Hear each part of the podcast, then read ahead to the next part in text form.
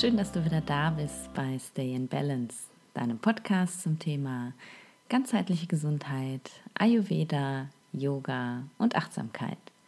Mit mir, Nadine.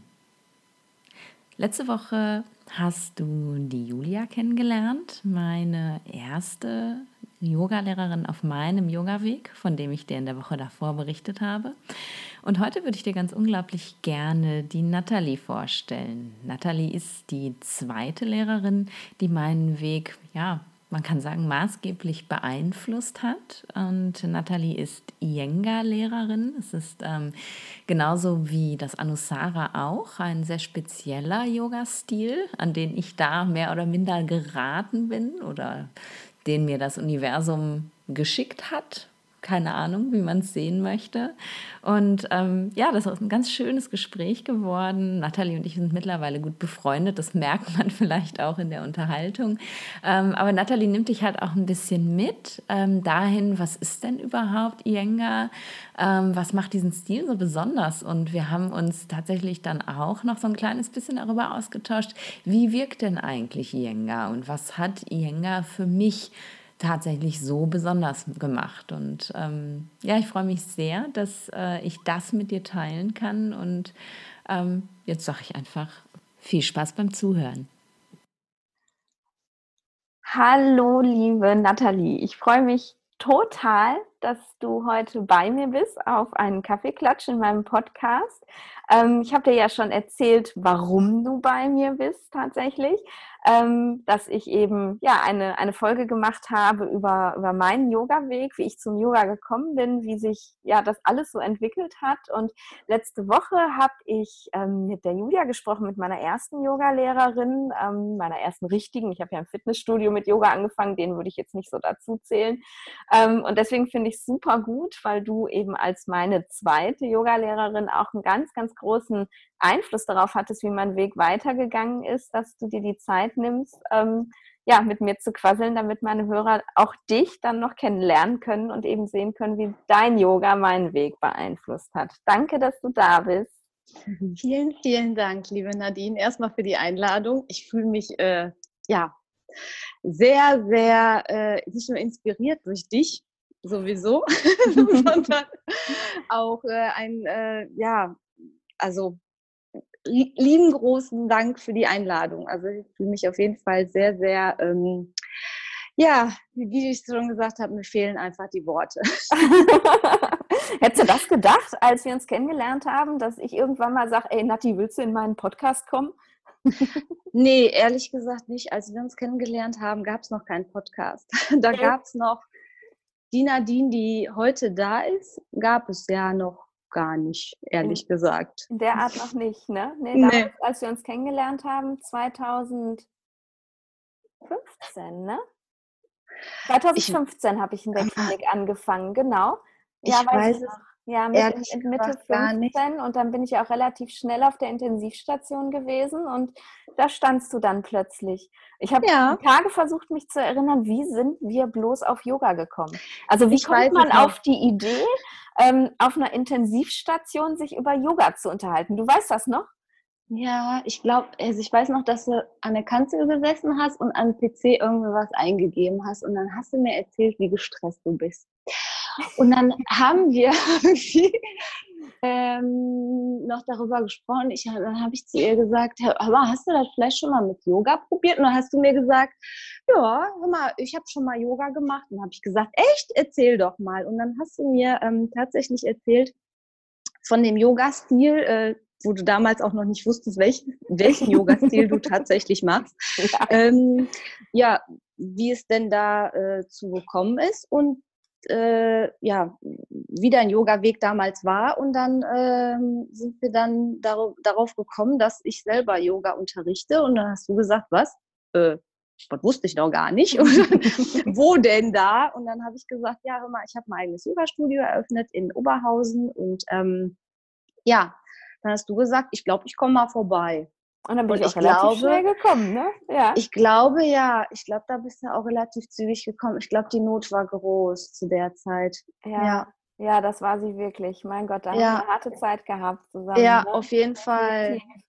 Ich Ja. weiß noch, du hast noch die Vertretung gemacht für den damaligen Kollegen und das war echt äh, viel. Aber Mhm. ich muss tatsächlich sagen, wir haben immer ein bisschen Zeit für uns gefunden. Das war ganz gut. ja, das war auch so nötig, ne? Und das hat einfach wirklich auch gut getan, irgendwie. Dann auch Mhm. über Yoga zu quasseln und ja, so. genau. Ja, total krass. Ich weiß noch, als ich das erste Mal bei dir im Studio gewesen bin, Mhm. und das war ja wirklich so, ne? Ich glaube, ich habe ja von, von anderen Stilen so überhaupt gar keine Ahnung gehabt. Ne? Ich kannte halt nur das Yoga, was ich aus meinem Studio kannte. Und, und noch die erste Klasse, die, die ich bei dir hatte, das war so, oh mein Gott, was ist das denn? Das war so, ich konnte da gar nichts mit anfangen irgendwie. Und dann, dann, dann war auch so viel mit Hilfsmitteln und ich kannte, ja, ich kannte mal einen Block, ne? Also da hat Mhm. man dann sich mal drauf abgestützt, weil man nicht zum Boden Oder gekommen Gurt, ist. und gesagt. Gurt äh, gab es auch mal ganz selten. Aber ich glaube, du hast sogar in der ersten Klasse, als ich da war, ähm, da angefangen mit Stühlen rumzumachen. Und ich habe gedacht, um Gottes Willen, warum packt sie denn jetzt hier Stühle aus?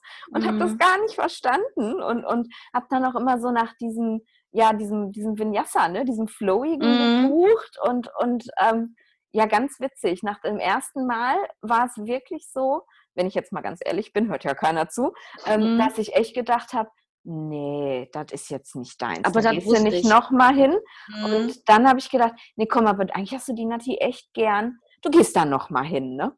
Und dann, ja, wurde es ganz schön regelmäßig. Ja, auf jeden Fall. Ja. Aber ich weiß noch, ich glaube, nach der ersten Klasse, da hast du auch. Es ist ja wirklich so das Problem, dass alle, die schon mal Yoga gemacht haben und dann beim Iyengar landen, dass die in erster Linie erstmal verwirrt sind, Mhm. weil es wird Unterstützung angeboten. Das gibt es in anderen Yoga-Stilen so selten Ja. in irgendeiner Art und Weise. Was? Ich muss den Rücken gerade machen. Wie soll das funktionieren mit Händen auf dem Boden? Ach was, ich kriege Klötze, auch geil. Äh, Und man ist dann so ein bisschen in Zwiespalt.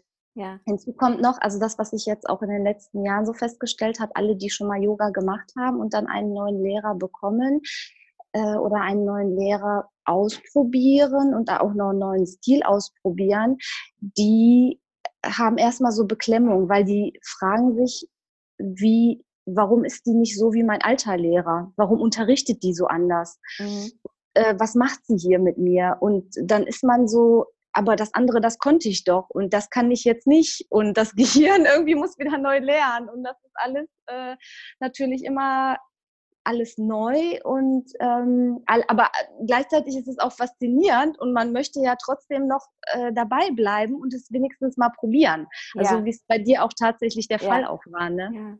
Ja, und das Ja. ist, finde ich auch, also was bei mir auch ein ganz großes Ding war, war, ähm, war dieser hohe Leistungsanspruch, den ich an mich selber Ja. habe, immer noch, und aber ja. damals ja noch viel schlimmer Viel, hatte. viel, ja.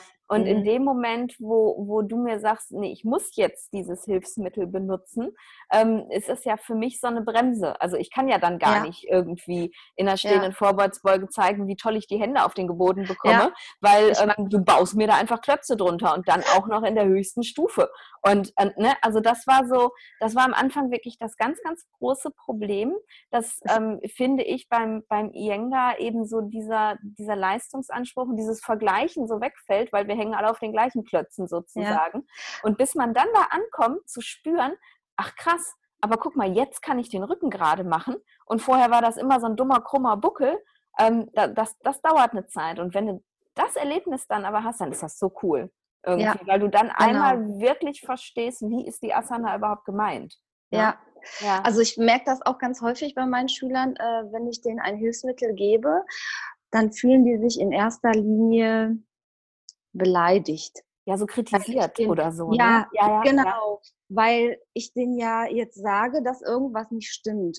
Und Ja. sie müssten es nehmen, das Hilfsmittel.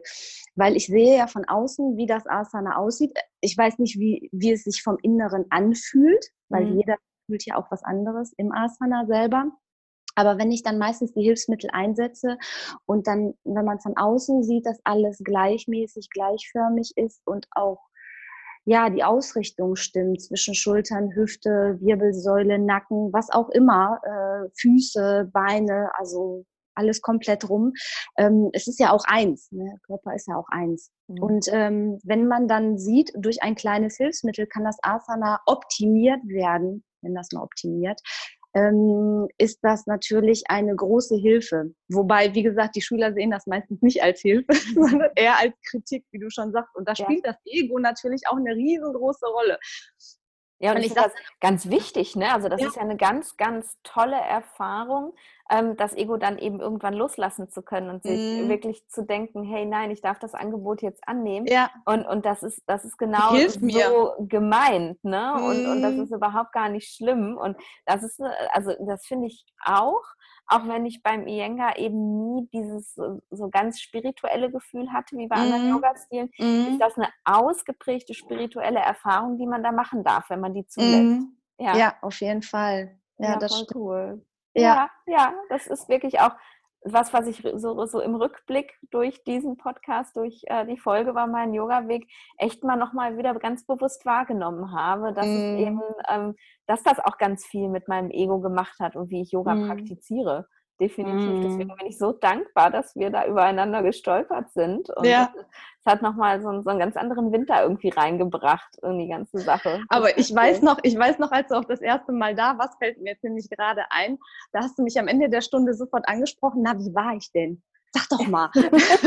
und dann, und dann war es auch direkt so, war es auch direkt so, habe ich das auch richtig gemacht? Mal habe ich die Beine genug gestreckt? Habe ich mal hier? Und dann habe ich, und dann habe ich am Ende der Stunde habe ich dir tatsächlich gesagt, ähm, dass du da Probleme hast mit der ähm, Überflexibilität einfach in den Mhm. Beinrückseiten äh, und dass du einen kleinen Buckel hast im unteren Rücken und dass die Beinrückseiten, obwohl du hyperflexibel bist, also überflexibel bist, dass du da trotzdem kurz bist in den Beinrückseiten. Glaubst du, dass du das immer noch daran? ein Thema ist? Ich, ich, jetzt, wo du das sagst, ist, äh, kann ich mich da mega gut dran erinnern. Und das war genau Mhm. dieser Zwiespalt zwischen, okay, ich habe sie lieb, aber ey, Ich hasse sie. Kuh, Warum sagt die mir das jetzt? Ey, ich habe das so toll gemacht und jetzt, jetzt kritisiert Ja. die mich hier total krass. Und ich habe doch alles und- gut mitgemacht. Ich Ja. habe doch alles gut mitmachen können. Ne? Genau. Aber ja. Und, und, und das Witzige ist wirklich so, genauso wie du das sagst, es ist immer noch das gleiche Thema. Ne? Nach Mhm. jetzt ja mittlerweile sind wieder fünf Jahre Yoga ins Land gegangen und, Mhm. und, und ja mittlerweile auch täglicher Praxis und Mhm. das ist immer noch das Thema. Ne? Es sind immer noch die Mhm. kurzen Beinrückseiten, aber dann eben auch die Hyperflexibilität, gegen die ich anarbeite und so. Es ist, Ja. ähm, das ist wie so mit den, mit den mental-emotionalen Themen, die man hat. Ne? Man meint immer, Mhm. man hat es aufgelöst, aber eigentlich landet man doch immer wieder beim gleichen Thema. ja, ja, total in der witzig. Tat. Ja, total cool. ja. Ja, ähm, erzähl mal so ein bisschen so, so generell über Iyengar. Ich habe das ja so ein bisschen angerissen und letzte Woche haben Mhm. wir mit der Julia da auch kurz drüber gequatscht. Mhm. Ähm, aber ich finde das voll wichtig, weil ganz viele, glaube ich, kennen das nicht. Die meisten haben so eine Vorstellung davon, ähm, was Yoga ist. Und wenn, dann ist das mehr so eine Vinyasa-Vorstellung. Ich glaube, ganz, Mhm. ganz viele haben keine Ahnung, was, was ist die Besonderheit am Iyengar-Yoga? Was unterscheidet das so? Also das erste ist, Iyengar stammt ja eigentlich aus dem normalen Hatha Yoga ab. Mhm. Also der mh, Lehrer vom BKS Iyengar, von dem ja, der Yoga-Stil eigentlich abstammt, war äh, Krishnamacharya und der hat ja Hatha Yoga unterrichtet. Mm, Und ähm, BKS Iyengar, der war damals so krank gewesen, also der ist schon seit Kindheit an ist der, ähm, hat er schon irgendwie an Typhus gelitten und hatte dann so eine verkrüppelte Wirbelsäule und die Brust war immer viel zu groß und ja, und dann als der in die Obhut seines Schwagers äh, gekommen ist und dann er angefangen hat, Yoga zu machen, fiel es ihm schwer, mit den anderen Yogaschülern mitzuhalten. Und er musste quasi Hilfsmittel benutzen, um in gewisse Stellungen zu kommen. Und Mhm. so ist eigentlich Iyengar Yoga entstanden er hat selber gemerkt an seinem eigenen Körper, wie gut ihm das tut, Hilfsmittel zu benutzen und dass er einfach besser in die Stellung reinkommen konnte aufgrund seiner körperlichen Beschwerden. Aha. Und so ist das tatsächlich entstanden. Und als er dann auch selber Schüler hatte, ähm, die dann auch wieder mit körperlichen Beschwerden gekommen sind, weil nicht jeder kommt natürlich flexibel äh, auf die Welt. Also das wünscht man sich natürlich. Ne? Doch, ja, wohl doch muss man ja tatsächlich sagen. Als Kinder, wenn man Kinder beim Yoga anguckt, ne, die kommen flexibel auf die Welt. Ja, tatsächlich. die verlieren Die haben das da halt keine alle Probleme, nur. genau. Ja. Ähm, aber ähm, sobald äh, die, äh, Kiddies natürlich dann älter werden, merkt man ja dann, so wie sich das so im Alter dann natürlich voranschreitet. Erstmal ist man sehr, sehr flexibel, flexibel, flexibel, flexibel und so ab 25 fängt es dann an, dass man nicht mehr flexibel ist und dann kommt diese gewisse Steifheit dazu.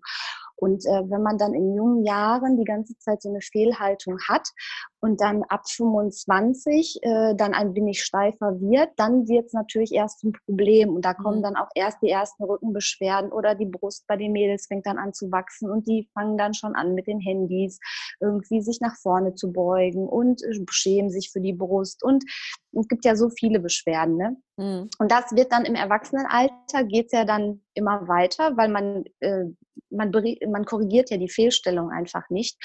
Und dementsprechend äh, braucht man dann auch, denke ich mir, das eine oder andere Hilfsmittel, äh, um ja besser in die Stellung zu kommen. Ich erinnere mich noch, der Jenga hat damals sogar, als äh, der Schüler irgendwie nicht richtig aufsitzen konnte, hat er dem einfach einen äh, Besenstiel einfach in den Rücken, also nicht in den Rücken getan, sondern ins T-Shirt getan, okay. um ihm mal zu zeigen, wie gerade die Wirbelsäule ist. sein soll. So. Ja, okay. Ne? Und er hat einfach, es ist auch so, dass die Hilfsmittel auch nicht benutzt werden oder beziehungsweise doch benutzt werden, um äh, die Schüler besser ins Asana zu führen, aber auch um den auszumachen, äh, ich kann mich jetzt zum Beispiel an eine Wand lehnen, wobei Wand auch ein gutes Hilfsmittel mhm. ist, oder ich kann den Klotz jetzt nehmen, wirklich, um wirklich mal konkav, um wirklich die Wirbelsäule auch richtig zu spüren. Mhm. Ähm, und die Hilfsmittel sind aber nicht das einzige ähm, ja, äh, Besondere, sag ich mal, am Iyengar-Yoga, sondern es ist auch, es nennt sich Sequencing, Alignment und Timing. Mhm. Das sind so die drei Basics noch im Iyengar Yoga, die wir direkt als Lehrer auch lernen. Bedeutet, ein, ein, Schüler, wenn du den, ich sag mal, als Anfänger da hast, dann kannst du nicht eine Minute in Trikonasana stehen lassen, da stirbt er ja. äh, oder er meint, er stirbt. Vermeintlich.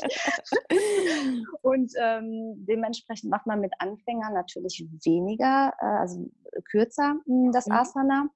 Äh, man macht eine bestimmte Sequenz. Mhm die natürlich erst den Sympathikus und dann den Parasympathikus äh, aktiviert, so dass man dann am Ende auch wirklich in die Entspannung kommt. Mhm. Dementsprechend werden auch die Asanas äh, so ähm, ja hintereinander ähm, äh, ja unterrichtet, dass der Schüler dann auch wirklich in die Entspannung am Ende kommt ähm, unabhängig vom Shavasana. Und ähm, ja, und das Alignment natürlich. Mhm. Ne? Also wirklich die Ausrichtung von Hüfte zu Schultern, Wirbelsäule, dass sie gerade ist, der Nacken und äh, die Beine, Füße, ja.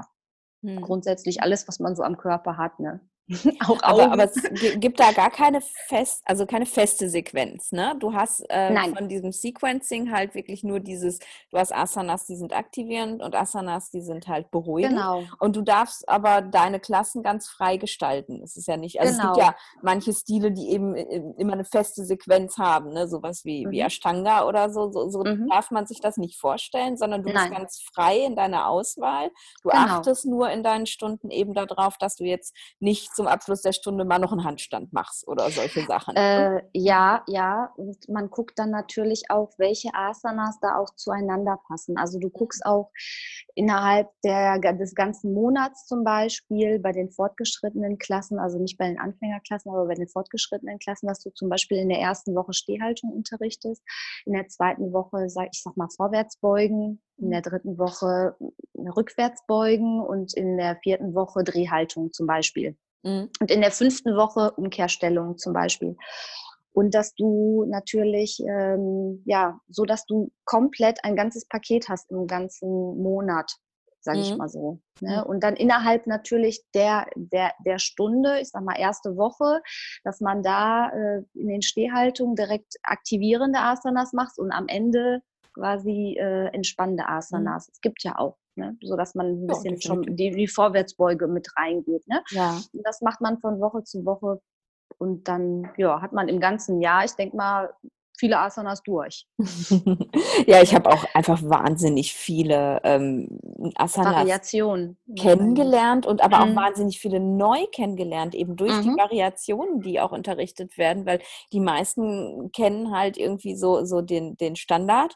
Aber mhm. wie, wie, viele Variationen es von den Asanas auch so gibt, das habe ich auch tatsächlich erst beim, beim Iyengar kennengelernt. Ja. Ne? Jetzt völlig fernab von, von den ganzen Hilfsmitteln und so, aber eben wie, wie viele Varianten da sind. Ne? Das ist das macht so vielfältig. Das finde ich so krass. Und ich habe das in der, ich glaube, in der Folge über meinen Yoga-Weg auch erzählt. Das ist, ich fand das auch so tief beeindruckend, dass du wirklich jede Asana mit Vor- und Nachnamen auf, auf Sanskrit mm, konntest. Ja. Ich war am Anfang so, wow, wie macht sie das denn? Ne? Weil ja. das sind ja dann wirklich drei, vier Sanskrit-Wörter und Nati mm. kann sie alle auswendig. Das mm. ist, ähm, ist das gefordert oder ist es etwas, ja. was dir einfach gefallen hat und du hast gesagt, das mache ich weiter? Nee, das war auch direkt in der ersten Yogastunde, die ich damals in der Ausbildung hatte, war es tatsächlich so, dann äh, direkt Adho Mukha Svanasana und dann stand man da und erstmal, was ist es denn? Und dann guckt man bei den anderen, ach, das ist es, ah, alles klar. jo.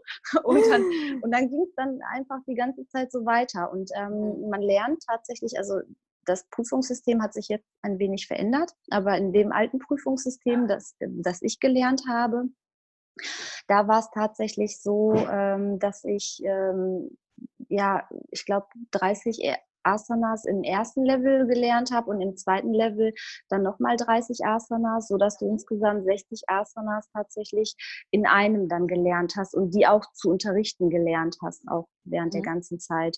Und da war es auch wirklich so, dass du jetzt äh, die 30 Asanas zuerst mit wirklich mit Sanskrit-Namen und dann auch wirklich mit ähm, Übersetzung dann auch mhm. können musstest, auch für die Prüfung. Das, äh, in der Prüfung wurde das dann auch ex explizit auch gefragt. Also sobald die Lehrer dann gesagt haben Trikonasana oder heißt ja eigentlich Utita Trikonasana, mhm.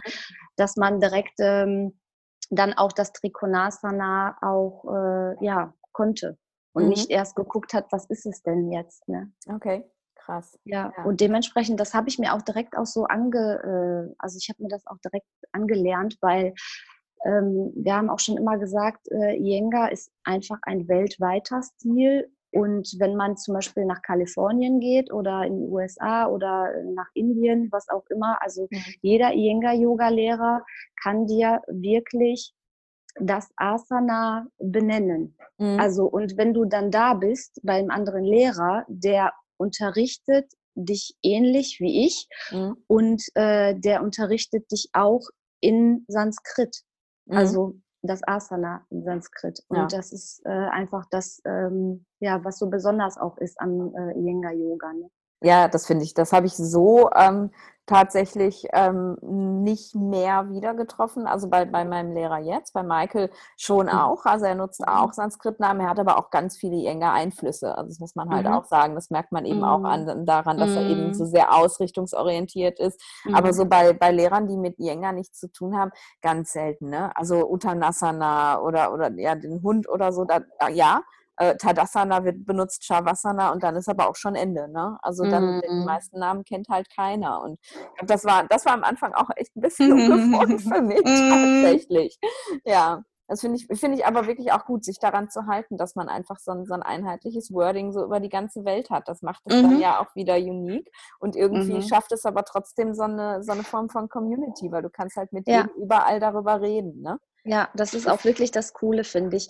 Also beim Yenga Yoga gibt es halt unterschiedliche Level, auf denen du natürlich auch dich weiterbilden kannst. Das ist auch was ganz, ganz äh, hervorragendes, wenn du einmal zertifiziert bist und wenn du zu einem Lehrer gehst, der irgendwie Junior 3 ist, mhm. dann weißt du, was der schon alles gemacht hat und was der alles schon hinter sich in der Ausbildung hat und auf welchem Level der auch unterrichtet einfach. Ne? Mhm.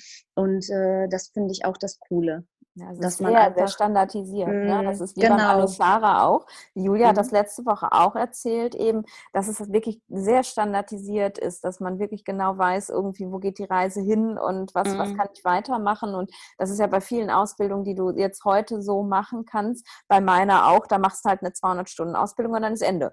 So, dann bist du halt Yogalehrer und dann, ähm, okay, guckt man halt irgendwie, was kann ich noch für ein paar Workshops machen oder so. Aber es ist dann einfach irgendwie Ende, ne? Wenn man dann beschließt, man will eine Krankenkassenzertifizierung, ja, dann guckst du halt, dass du irgendwo drau- dann nochmal Ja. 300 Stunden kriegst, damit du 500 hast. Aber das Ja. eine hat mit dem anderen nichts zu tun. Das baut Nee. doch nicht aufeinander auf. Du kannst dich gar nicht weiter entwickeln irgendwie. Und Mhm. das Ja. finde ich ganz, ganz toll, dass das wirklich so ein System ist, dass es dir Mhm. immer ermöglicht, noch weiter zu gehen und zu sagen, nee, ich möchte mich noch verbessern, ich möchte, ich möchte das meistern, ich möchte dann noch besser werden irgendwie. Das Mhm. ist total toll. Deswegen. Und deswegen ist es auch so tatsächlich, man merkt das auch an den einzelnen Lehrern äh, bei uns wirklich im Iyengar-Yoga, auf welcher Stufe die eigentlich schon sind. Weil man merkt auch, dass die Senior-Lehrer auch wirklich sehr in die Yoga-Philosophie übergehen. Mhm.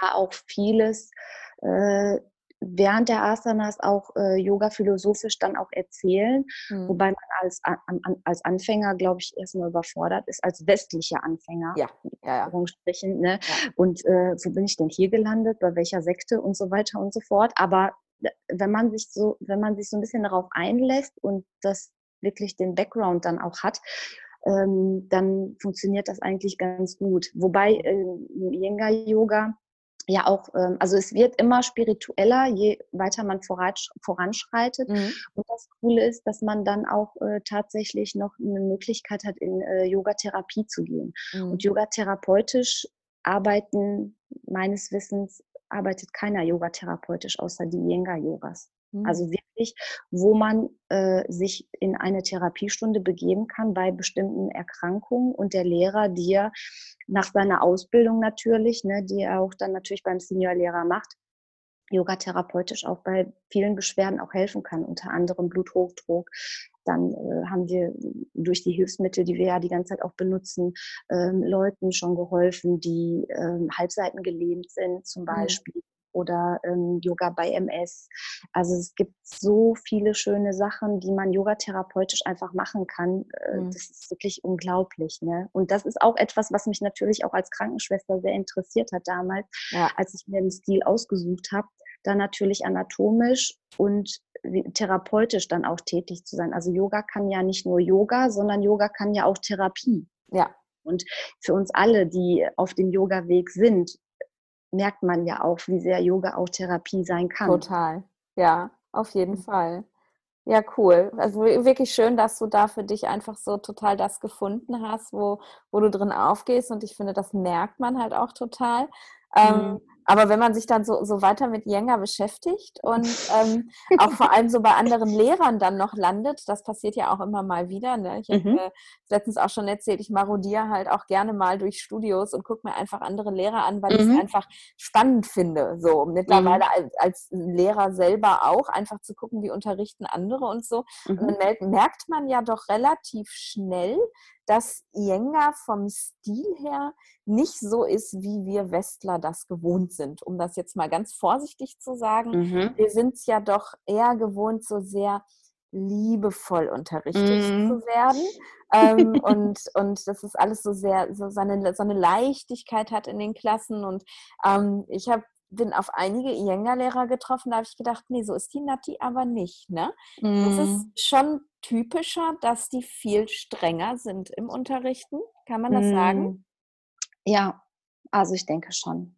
Ja, der Iyengar hat das auch geprägt, aber wobei er, er war immer streng zum Körper. Er war Okay. nicht streng zur Seele, würde ich jetzt mal so sagen. Er hat auch immer gesagt, Mensch, ich spreche doch gar nicht mit dir, ich spreche gerade mit deinem Knie oder ich spreche Okay. gerade mit deiner Hüfte. Also er hat immer da ähm, tatsächlich, der war, wenn man den so gesehen hat oder wenn man sich Dokumentation über den anguckt, ich habe den selber leider nicht mehr getroffen zu Okay. äh, äh, lebenden Zeiten. Er ist Ja, jetzt schon ein paar Jahre tot. Ja. Ähm, da merkt man schon, dass der ein ganz liebevoller Mensch ist. Auch was er sagt, wie Okay. er es sagt. Aber im Unterrichten war der, hat er auch immer gesagt, der ist ein kleiner Hitler. Hat Okay, hat über sich selber gesagt tatsächlich. Über sich selber. Ach ja, krass, okay. Ja, guck Mm, mal. Ja, ich auch finde, das, das ist halt was, was die Lehrer dann eben auch so weitertragen.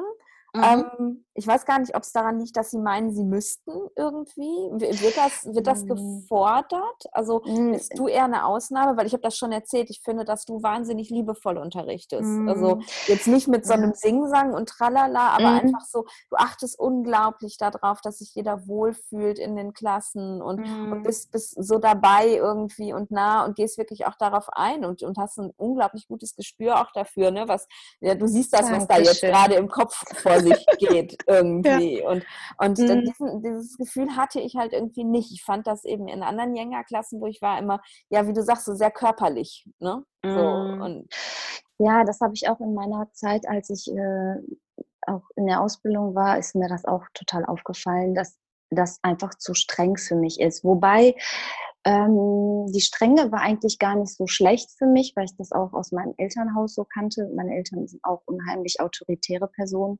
und ähm, wahrscheinlich habe ich auch deswegen den Stil auch gewählt. ja. Irgendwie kann ich ja, so rein, ne? Prospektiv. ähm, wobei, ähm, ja, also die Lehrer sind schon sehr streng. Mhm. Ähm, aber wenn man sich so mit denen unterhält, dann sind die auch ganz liebevoll. Also so wie ja. er auch selber schon immer gesagt hat. Ähm, und ich habe für mich festgestellt, wenn ich mal Lehrerin bin, ich möchte nicht so streng sein zu meinen Schülern. Ich mhm. fand das eher, also für mich persönlich fand ich es eher abschreckend, ähm, wobei andere Leute oder unsere Lehrer uns, uns immer erzählt haben, ähm, wenn die jetzt zum Beispiel Leute haben, die, weiß ich nicht, äh, die ganze Zeit irgendwie dominant sein müssen in irgendwelchen Berufen und äh, dann finden die das gar nicht so schlecht, wenn die auch mal geführt werden und wenn okay. denen mal gesagt wird, was sie so zu tun haben. Ja. Und äh, von daher, hm, ja, wer es mag.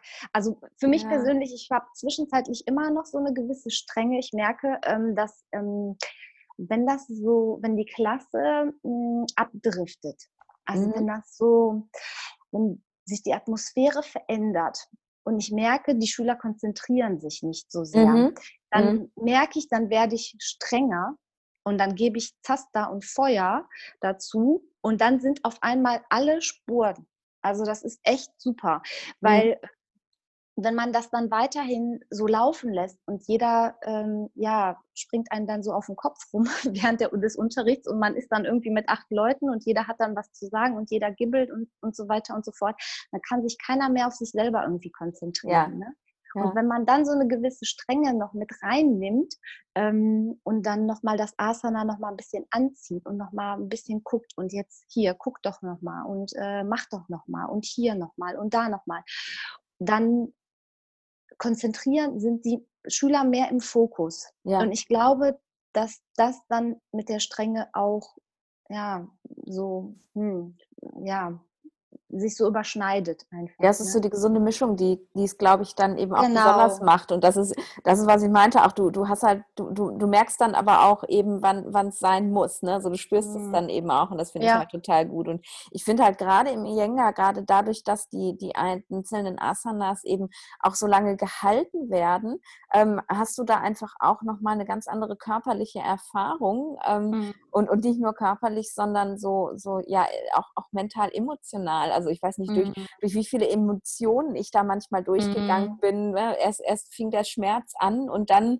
äh, irgendwann ne, kommt die Wut und, und dann die Verzweiflung. Und also das ist wirklich, das ist so ein bisschen, ich sage mal gerne, das ist so Kundalini-like. Ne? Ja. Im Kundalini-Yoga musst du ja auch manche Sachen ewig lange machen, bis, mhm. bis du denkst, dir fallen die Arme ab, weil die so brennen, dass es nicht mehr erträglich ist. Und, und dann kommen ja auch die Emotionen hoch. Und sowas habe ich halt wirklich im Yenga auch gemacht und äh, mhm. gehabt. Und wenn du ähm, ja, wenn man sich dann irgendwie ablenkt, weil man sich mit dem Nachbarn unterhält oder so, man, man verwehrt sich dieser Erfahrung ja. ja. dann auch. Und ich finde, dann macht das auch einen guten Lehrer aus, der dann eben wirklich wieder sammelt und jetzt nicht sagt, jetzt seid doch mal alle ruhig, sondern du gibst dann wirklich den Fokus eben auf, ja, und jetzt spür noch mal, ne, guck noch mal, wo sind deine Füße, wie sind deine Beine jetzt wirklich gestreckt, ne, heb die Arme doch mhm. noch mal ein bisschen höher, lass die Schultern noch mal mhm. sinken. Also jemanden dann doch wieder so mit ein bisschen vorsichtigem Druck halt in den Körper zurückzuholen, damit er diese Erfahrung mm. auch machen kann. Das finde ich so, so wertvoll. Also echt mm. mega toll. Wirklich mm. cool. Schöner, ja. wirklich schöner Stil und ich finde, ähm, hat meinem Yoga auch nochmal eine ganz andere ähm, Ausrichtung, Ausrichtung äh, mhm. gegeben, weil ich einfach so viel über Asana gelernt habe. Was mhm. so, was so einfach so in, in, in klassischen Yogastunden, klassischen, in normalen Yogastunden mhm. nicht lernen kannst, weil es auch mhm. einfach immer viel zu schnell geht. Ne? Du bist ja mhm. drin, dann bist du schon wieder in der nächsten irgendwie. Mhm. Und das ist, ähm, ja, das ist eine ganz tolle Erfahrung ist als Lehrer, glaube ich, auch total toll, einfach die Fortschritte so ja. beobachten zu können der Schüler, oder? Mega. Also wenn ich äh, mir das jetzt auch angucke, die Schüler sehen es eigentlich selber nicht, muss mhm. man tatsächlich sagen.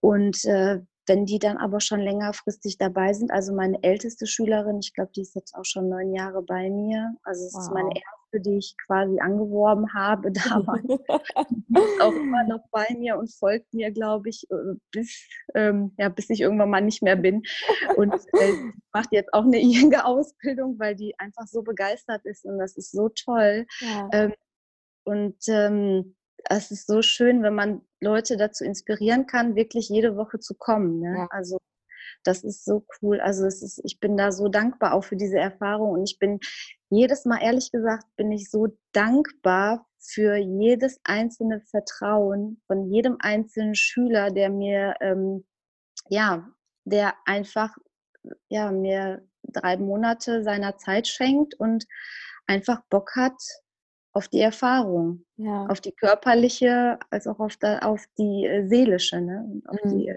spirituelle. Ne? Ähm, wobei die meisten ja auch gar nicht glauben, dass sich irgendwas verändert. Aber mhm. nach zehn Wochen erzählen sie mir dann doch irgendwie, hör mal, ich bin Gassi gegangen. Da muss ja direkt deine Stimme in meinem Ohr. Brustkorb raus, Schultern zurück, Bauchnabel rein, Schambein vor und direkt ging es weiter.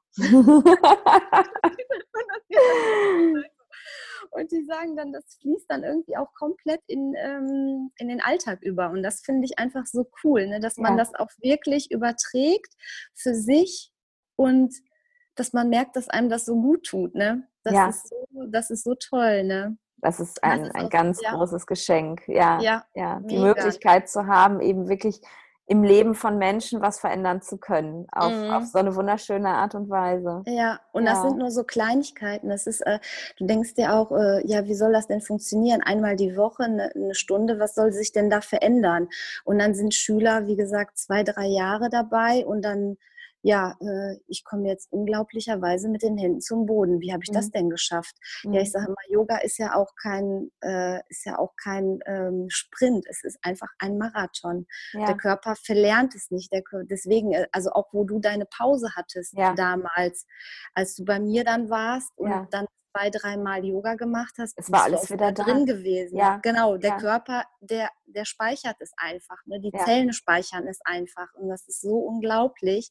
Mhm. Ich merke das auch jedes Mal, wenn ich auch mal äh, keine Zeit habe für Praxis in irgendeiner Art und Weise und dann nach einem Monat dann wieder irgendwie anfange und dann oh, mich langsam reinquäle, dann, dann merke ich auch, ach ja, äh, so nächste Stunde, ne, erstmal nächster Tag Muskelkater, ne, erstmal ja. eine Woche nicht bewegen und dann, und dann geht es weiter. Ne? Und dann jeden Tag mal wenigstens irgendwie 15 Minuten besser als irgendwie hm, einmal im Monat eineinhalb Stunden zu machen. Ne? Und ja. das ist echt was, dass man auch wirklich so in seinen Alltag wirklich integrieren sollte, denke hm. ich. Ne? Ja. Weil es ja. einem dann auch leichter fällt. Ne? Ja. Besonders in unserer Gesellschaft. Ja, heutzutage. auf jeden Fall.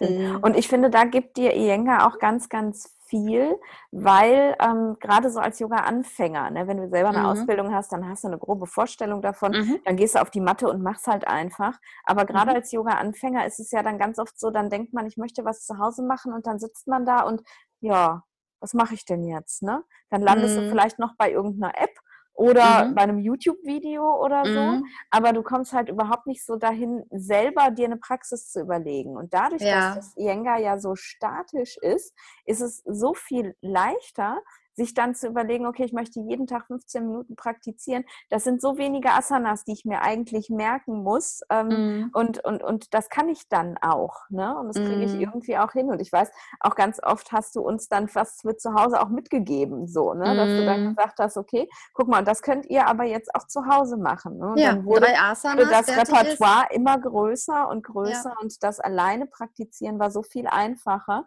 als wenn ich mir jetzt irgendwie keine Ahnung, morgens um sechs einen Vinyasa-Flow hätte überlegen müssen. Ja, ja, ja. funktioniert nicht. Ne? Und, mm. und, und, und ich finde eben, also ich praktiziere auch ganz gerne mal ähm, mit einer App, ähm, weil ich es einfach auch schön finde, halt verschiedene Lehrer irgendwie mm. zu Hause in meinem, meinem ich iPad auch. zu haben. Watter. No? Watter. Watter, Watter, Watter, ganz viele. ähm, ja. Aber es ist, ich finde, es hat nochmal eine ganz andere Qualität, wenn du mit dir selber praktizierst. Irgendwie. Auf jeden man, Fall. Man ist halt nicht so im Außen, sondern man kommt ja. halt viel näher zu sich, mm. bei sich selber an. Und da ja. ist es äh, gerade für Anfänger eine tolle Möglichkeit. Also ich glaube, mittlerweile ist es echt so, jeder, der mich mich fragt, ähm, mit welchem Yoga-Stil würdest du mir empfehlen, zu beginnen, ich möchte Yoga anfangen, ich schicke alle zum Yenga. Also ich ja. sage wirklich allen, mach, mach Yenga. Und wenn du das Gefühl hast, das ist nicht deins, dann guck weiter. Aber versuch's mit Yenga, wirklich tatsächlich, weil es dir einfach so eine stabile Basis gibt und ja, das Fundament. So eine mhm. Klarheit hast. Und dann kannst du dich immer noch weiterentwickeln. Aber ja. Weißt du, was mir gerade noch eingefallen ist? Von unserer lieben Kollegin, äh, die in der ZNA jetzt mittlerweile arbeitet, bei uns im Fahner Krankenhaus. Mhm. Die hat mir mal was ganz Lustiges erzählt. Und zwar, die hat mir immer gesagt, Nathalie, du hast mich versaut mit dem Iyengar Yoga. Und dann habe ich gesagt, warum denn, Schätzelein? Und dann hat sie gesagt, ich war auf der AIDA und da habe ich mal Yoga mitgemacht. Und ich, die hat gesagt, und das war unglaublich, die hat, ich hatte extra das Schienbein nicht senkrecht gehabt. Und die hat mich nicht einmal korrigiert. Die Schultern hat mich nicht weggezogen von den Ohren. Die hat mich nicht einmal korrigiert.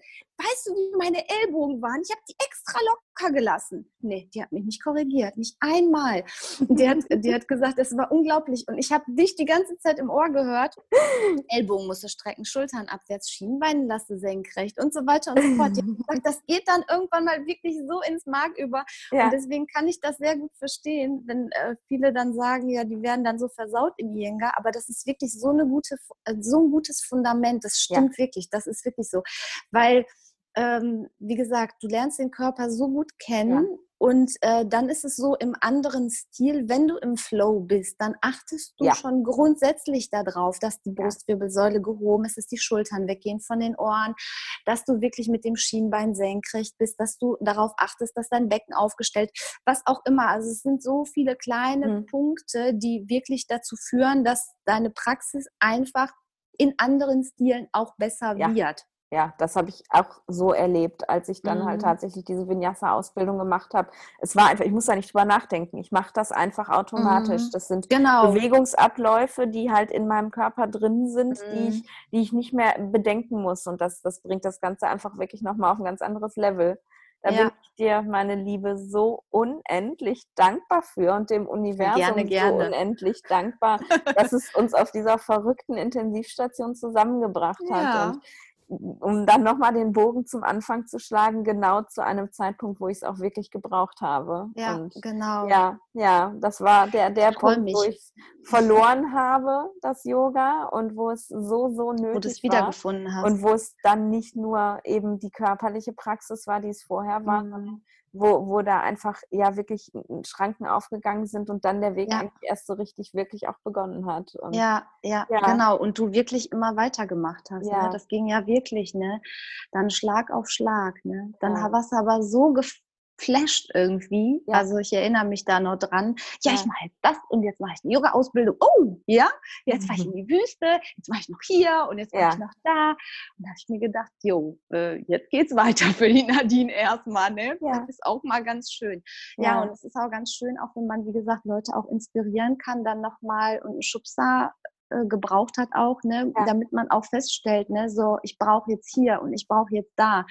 Und das ist auch das Coole an jedem einzelnen Yoga-Lehrer, den es überhaupt gibt auf dieser Welt und der auch wirklich als Yoga-Lehrer tätig ist, der einfach den Schüler unterstützen möchte ne? und auch ja. wirklich, äh, wirklich nicht also nicht nur Körper, also Körper irgendwie arbeiten möchte, sondern wirklich Seele, Geist und Körper miteinander verbinden möchte und die Leute dann auch wirklich auf den Weg bringt und sagt, so, guck mal hier, was brauchst du? Hör mal auf dich und guck mal, was du gerade brauchst und ja. nicht so, du machst jetzt das und das und das und das und dann wird es dich weiterbringen, sondern wirklich die Schüler auch animieren, ja, fühl doch mal hinein, was ist mhm. es denn? Also wenn du die Füße jetzt so hinstellst, guck doch mal, was passiert denn da in deinem Körper? Und die meisten, die, die möchten ja die Kontrolle am liebsten abgeben. Und wenn man die dann wieder zurückspielt, dann merken die, ach ja, ich merke ja doch noch was in meinem Körper.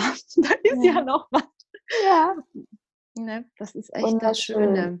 Wunderschön. Mhm. Das ist ein ganz tolles Schlusswort, mhm. kann man sagen. Oder wir reden einfach noch zwei Stunden weiter. Aber ich ja. glaube, dann, dann möchte keiner mehr zuhören. Ja. Ich denke auch. Ja, ja, ja Natit, ich danke dir wirklich gerne, total, gerne. dass du, ähm, dass du das gemacht hast, dass du gesagt hast, na klar komme ich in deinen Podcast. Und wenn jetzt jemand ähm, aus der Gegend hier kommt und auf die Idee kommt, Mann, das hört sich total mega toll an, ähm, dann kann er dich ja auch, wenn die Corona-Sache sich erledigt hat, wieder finden. Ne? Ja. Gibt es eine Website, die ich ja. verlinken kann? Ja, ne? Kannst du natürlich. Dann bringe ich gerne. die natürlich in die Show Notes. Und vielleicht ja. entwickelt sich ja jetzt aus dieser Corona-Sache auch irgendwas, wo man dich demnächst dann auch mal mehr online sogar kriegen kann und ja. alle meine Hörer die Möglichkeit haben, mit dir zu praktizieren. Ich kann gerne von Herzen empfehlen, auf jeden Fall. Und ja, Süße, nochmal tausend Dank. Ich gerne, gerne. Dankbar für, für dich und dass, dass du ja in meinem Leben bist und, und für dein Sein. Und danke, dass Dito. du hier warst. Dito, Nadinchen. gut. Ja, bleib so, wie du bist. Ich wünsche dir alles Glück der Welt, das weißt du von ganzem Herzen. Ja. Mach's gut. Tschüss. Ja, ich ähm, hoffe, du hattest genauso viel Spaß ähm, beim Zuhören wie Nathalie und ich bei dem Gespräch. Und wenn du jetzt das Gefühl hast, du möchtest die Nathalie mal näher kennenlernen, dann ähm, schau doch einfach auf ihrer Website vorbei. Die habe ich dir in den Show Notes verlinkt. Ähm, wenn du aus dem Ruhrgebiet kommst, dann ja, triffst du sie vielleicht mal irgendwo auf der Matte. Und ja, nächste Woche kann ich ja schon mal anteasern, werdet ihr euch wahrscheinlich auch schon denken können, ähm, gibt es dann ein Interview mit meinem dritten und aktuellen Lehrer, mit Michael Stewart. Und wir werden uns ähm, über sein Yoga unterhalten, über Shantavira Yoga und was das mit Tantra zu tun hat und was Tantra eigentlich ist und was Tantra eben auch nicht ist und wie Tantra uns auch gerade in der aktuellen Situation ähm, helfen kann, ja, unsere Basis nicht zu verlieren. Ich glaube, das wird auch ein ganz, ganz spannendes Interview. Ich freue mich auf dich. Ciao.